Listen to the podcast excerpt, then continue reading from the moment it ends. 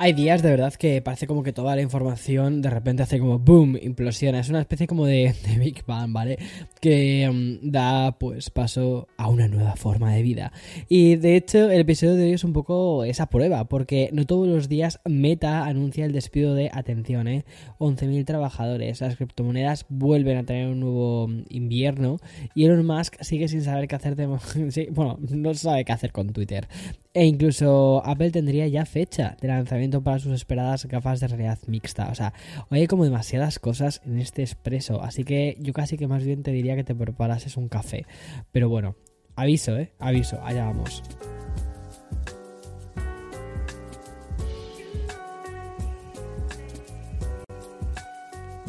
Iba a empezar con esto de Hola, soy Víctor Abarca y estás escuchando Expreso con Víctor, pero es que hay tantas cosas que te quiero contar que vamos directamente al lío. O sea, es que además que me ha resultado muy difícil elegir el orden de las noticias porque, como te decía en la parte de la intro, o sea, me parece que hay tantas cosas eh, que, que, te quiero contar que está ya bastante cargadito. Pero me voy a decantar por la caída del Bitcoin, ¿vale? Voy a empezar por aquí y de la nueva crisis de las criptomonedas. Más que nada porque hace tiempo que no hablamos de esto en Expreso con Víctor y así empezamos con algo más o menos ligerito. Lo que ha ocurrido en los últimos días es bastante enrevesado, así que voy a intentar simplificarlo todo esto un poco. Voy a tirar de guion, ¿vale? Porque si no, se me, si no es que me voy a liar. Y es que resulta que el CEO de Binance, que es una de las plataformas de intercambio de criptomonedas más importantes del mundo, pues hizo público que mm, habría tenido que parar los retiros de fondos de los usuarios relacionados con FTX. Es decir, el máximo dirigente de la competencia anunció que su empresa iba a liquidar la cartera del token de FTX por una serie de, y aquí entrecomillado, ¿vale?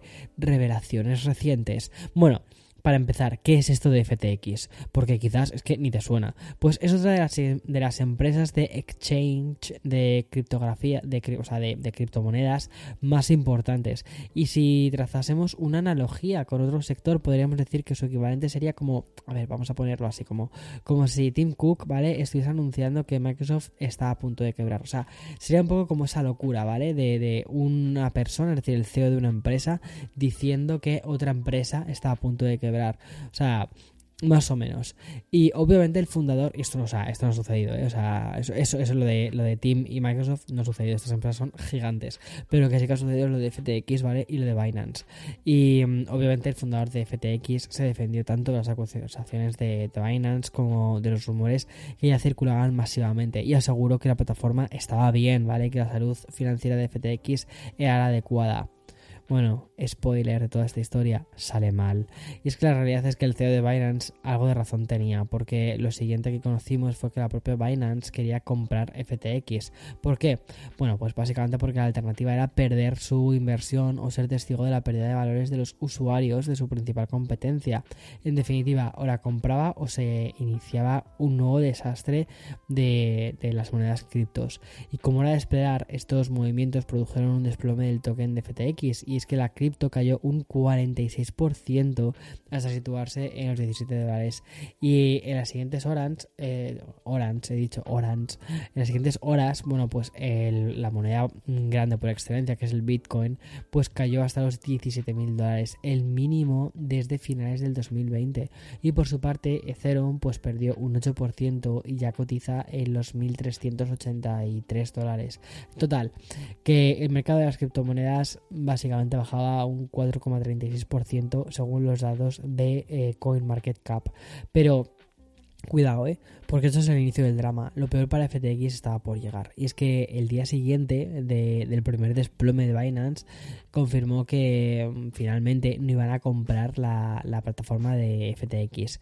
Y las razones que dijeron pasan por las irregularidades que se han encontrado. Porque tal y como informan varios medios de Estados Unidos, la Comisión de Bolsas y Valores y la Comisión también de Negocios de Futuros de Producto Básico, pues dicen que se han topado con un manejo incorrecto de los fondos y préstamos de los clientes. Y desde Binance compartieron una especie de comunicado vía Twitter. O sea, cuidado, ¿eh? porque es que me río porque es que no puedo más, no puedo más con todo esto. O sea, no sé en qué realidad estamos viendo, pero está llena de glitches. Eh, Atención, ¿eh? el comunicado a través de Twitter, porque luego te toca hablar de los bots de Twitter más adelante de la noticia. Es que de verdad, o sea, esto, por favor, por favor, Netflix, haced una película, bueno, película, serie de todo esto. Bueno, total, que desde Binance eh, se les ocurrió compartir el comunicado en Twitter con el siguiente mensaje y dijeron, así, te lo leo, ¿eh?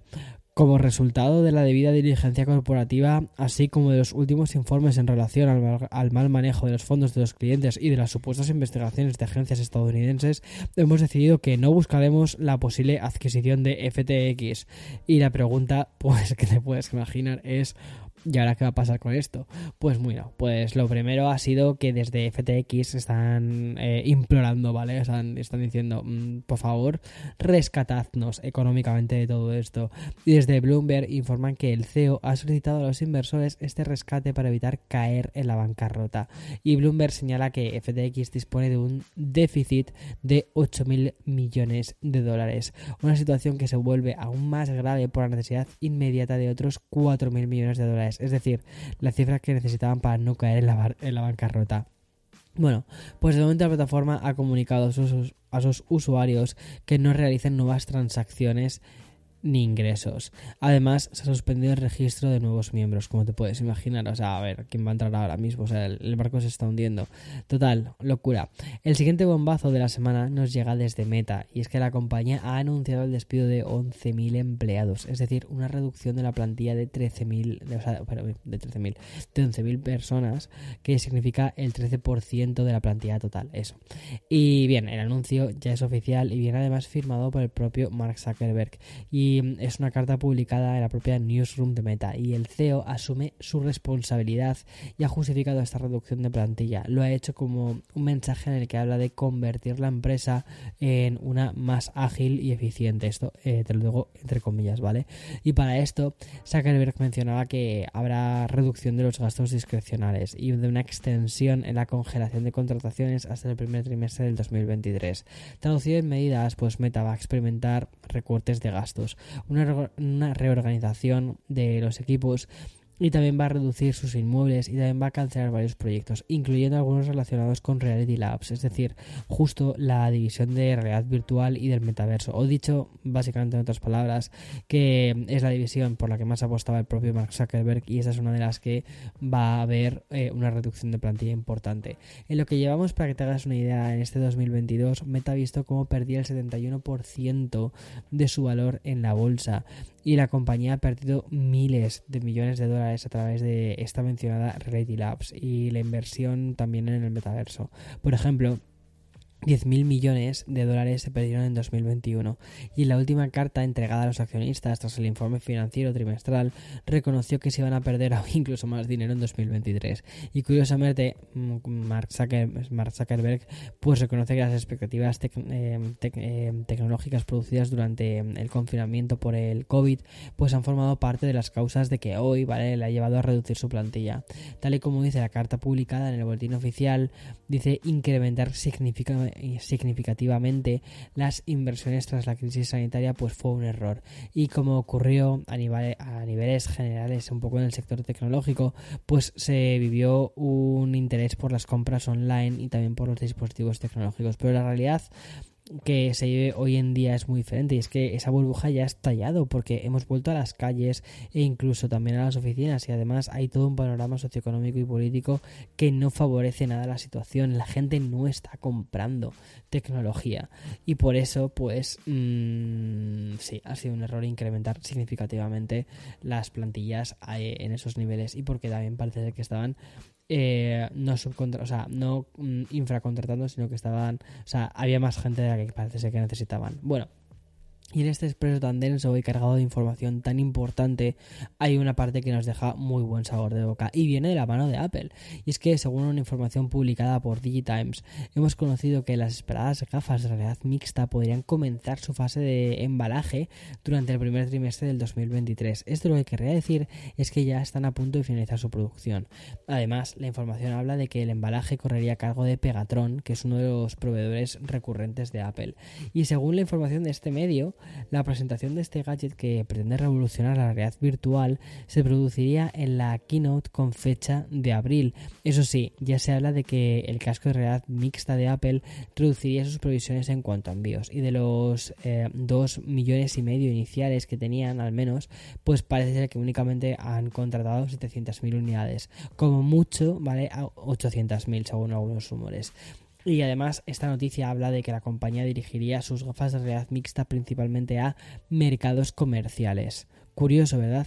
Y seguimos en Cupertino porque hace tan solo un par de días que se desplegó la nueva versión del sistema operativo para smartphones de Apple, que es iOS 16.1.1. Pues esta ya está disponible globalmente. Y mm, una actualización que es algo menor, ¿vale? Como su propio nombre indica, por esto de 1.1, pero mm, que nos va a permitir solucionar ciertos ajustes, ciertos errores también relacionados con la seguridad de nuestro iPhone y arreglar otros errores que también nos encontramos por ahí. Más allá de lo habitual, ¿vale? Lo, lo interesante de la actualización esta de 16.1.1 lo hemos encontrado curiosamente en China. Y es que los usuarios de este país se han topado con una restricción dentro de AirDrop. Y es que si activan la, la, opción de todos, esta herramienta de transferencia de archivos entre dispositivos limita su uso a un máximo de 10 minutos. Tal y como han informado medios como TechCrunch, desde Apple han confirmado esta restricción de 10 minutos y la justificación que han dado desde Cupertino es para evitar el intercambio de archivos no deseados. Pues si eres usuario de, Apple y alguna vez has utilizado AirDrop con la opción de todos, pues habrás comprobado que te, ha llegado, te han llegado quizás imágenes no deseadas. Algo totalmente lógico y teniendo en cuenta que esta herramienta permite la transferencia de archivos entre personas que estén a una distancia de entre 10 y 15 metros, pues hay gente que en los aviones pues se dedica a enviar cosas que dices, mm, ok. Bueno, pues obviamente a veces esto se nos puede olvidar, ¿vale? Que, que la herramienta está activada y es así como nuestro iPhone recibe imágenes de desconocidos. Pues esta es la explicación, digamos, oficiosa que desde Apple han dado a los compañeros de TechCrunch. Pero, ¿por qué solo en China? ¿Vale? Esa será la pregunta que quizás te estés haciendo y cuya respuesta podría ser la siguiente. Y es que AirDrop y su transferencia instantánea de archivos es de los pocos medios de comunicación que curiosamente no pasan por el gobierno chino.